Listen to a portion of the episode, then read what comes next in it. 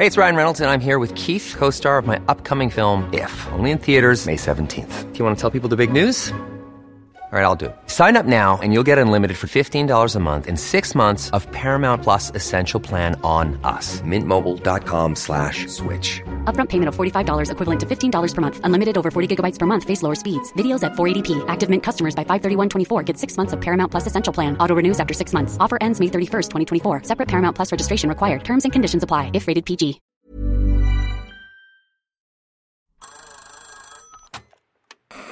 Hola. Hola. Hola. Hola, hola. ¿Estás ahí? ¿Quieres saber lo que está pasando en tu país y en el mundo en pocos minutos? Te lo cuento.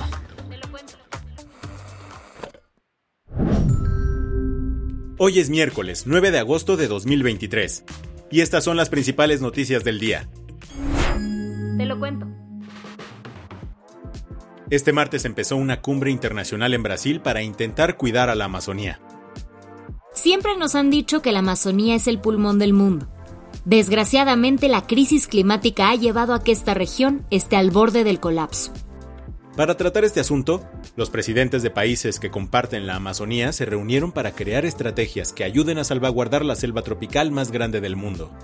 La reunión fue convocada en Belém do Pará por el presi brasileiro Lula da Silva, que desde que fue reelegido en 2022 se dio la tarea de revertir las políticas de aislamiento internacional y destrucción del Amazonas que emprendió el expresidente Jair Bolsonaro.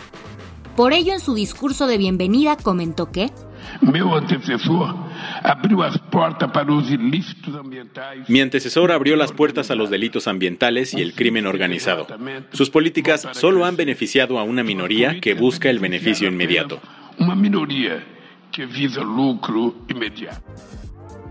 Entre los asistentes del evento estuvo el presidente boliviano Luis Arce, el presidente colombiano Gustavo Petro, el primer ministro de Guyana Mark Phillips y la presidenta peruana Diana Boluarte, que de hecho es la primera vez que asiste a un evento internacional desde que tomó el cargo. Nicolás Maduro canceló su asistencia de último momento por una infección en el oído. Uno de los principales resultados que se esperan de esta reunión es la Declaración de Belém. Se trata de un documento que abordará propuestas colectivas contra la deforestación y estrategias de financiamiento para el desarrollo sostenible, que se presentarán en la próxima COP28, la máxima conferencia de la ONU sobre cambio climático. Días antes de la reunión, varios activistas indígenas y ambientalistas exigieron un mayor apoyo gubernamental en su lucha para defender la selva. Asimismo, resaltaron la importancia de proteger el 80% del Amazonas de la deforestación para 2025. La cumbre es mega importante, pues el Instituto Nacional de Investigaciones Espaciales de Brasil estima que entre 2020 y 2021 la Amazonía perdió un área de bosque tropical equivalente a 17 veces el tamaño de Nueva York. ¿Qué más hay? 98 personas fueron arrestadas en Australia y Estados Unidos tras una larga investigación contra el abuso sexual infantil. Así lo revelaron las autoridades estadounidenses y australianas ayer, quienes desde el año pasado han investigado en conjunto una red internacional de pedofilia. Durante una conferencia de prensa el martes, Nitiana Mann, la agregada legal del FBI en la capital australiana, anunció que se llevaron a cabo 79 arrestos domésticos del FBI, 65 acusaciones y 43 condenas como resultado de esta operación. Mientras que Helen Schneider, comandante de la Policía Federal Australiana, confirmó. 19 hombres australianos han sido acusados de un total de 138 delitos. Además, 13 niños fueron rescatados. La comandante añadió que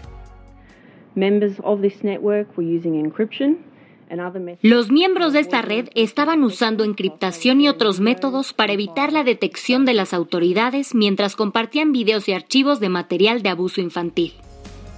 A través del uso de navegadores espaciales, el grupo operaba en la Dark Web. Esta operación inició en 2021, luego de que agentes del FBI registraran el departamento de Florida de un ingeniero en sistemas, supuestamente involucrado en esta red de abusos. El operativo no salió bien y en esa ocasión dos agentes fueron asesinados. Fue la primera vez en más de 10 años que personal del FBI murió a tiros en servicio.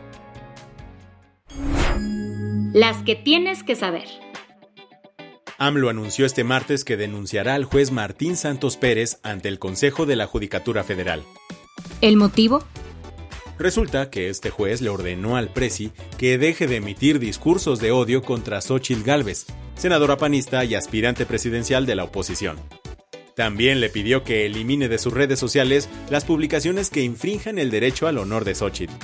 Y es que ya van varias veces que AMLO ha tachado a Gálvez de ser, y abrimos comillas, un títere, una empleada de la oligarquía. Sea como sea, el presi mexicano señaló ayer que este juez en realidad lo que quiere es silenciarlo y agregó. Le voy a enviar también formalmente un escrito al Consejo de la Judicatura en contra del juez por todos sus antecedentes y por su actuación sectaria, ilegal e injusta, además politiquera. Las autoridades del Estado de México detuvieron el lunes a seis personas presuntamente relacionadas con la muerte de Íñigo Arenas Sáez. Este martes, el abogado del bar Black Royce en Naucalpan confirmó que los detenidos trabajaban en el establecimiento donde fue encontrado el cuerpo del empresario el domingo pasado.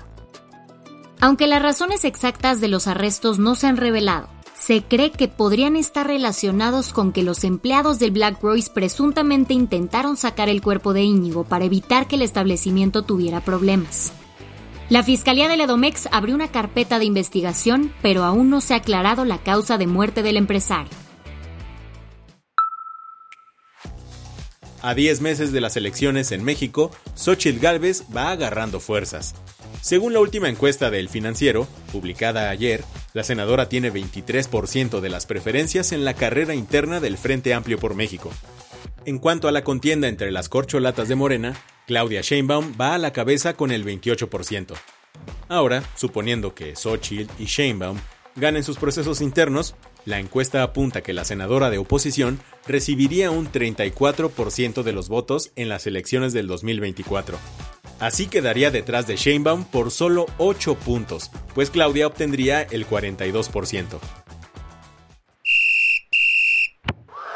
Tu dosis mundialista en TLK.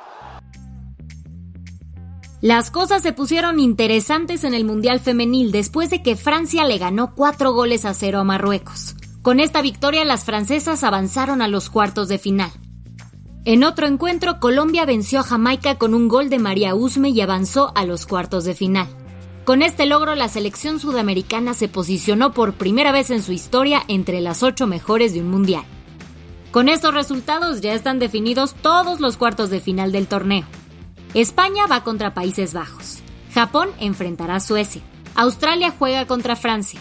Y tendremos el Inglaterra versus Colombia. La del vaso medio lleno. Un estudio liderado por el área de salud mental del Centro de Investigación Biomédica en Red en España mostró que los relojes inteligentes podrían ser un aliado en la lucha contra la depresión. Durante dos años, la investigación recopiló datos de 510 personas de tres prestigiosas instituciones científicas y encontró que existe una relación entre la gravedad de la depresión y los cambios en la frecuencia cardíaca y concluyeron que el monitoreo de la frecuencia cardíaca mediante estos accesorios tecnológicos podría ayudar a gestionar la depresión. Con esto cerramos las noticias más importantes del día. Yo soy Andrea Mijares. Y yo soy Baltasar Tercero. Gracias por acompañarnos hoy en Te lo Cuento. Nos escuchamos mañana con tu nuevo shot de noticias. Chao.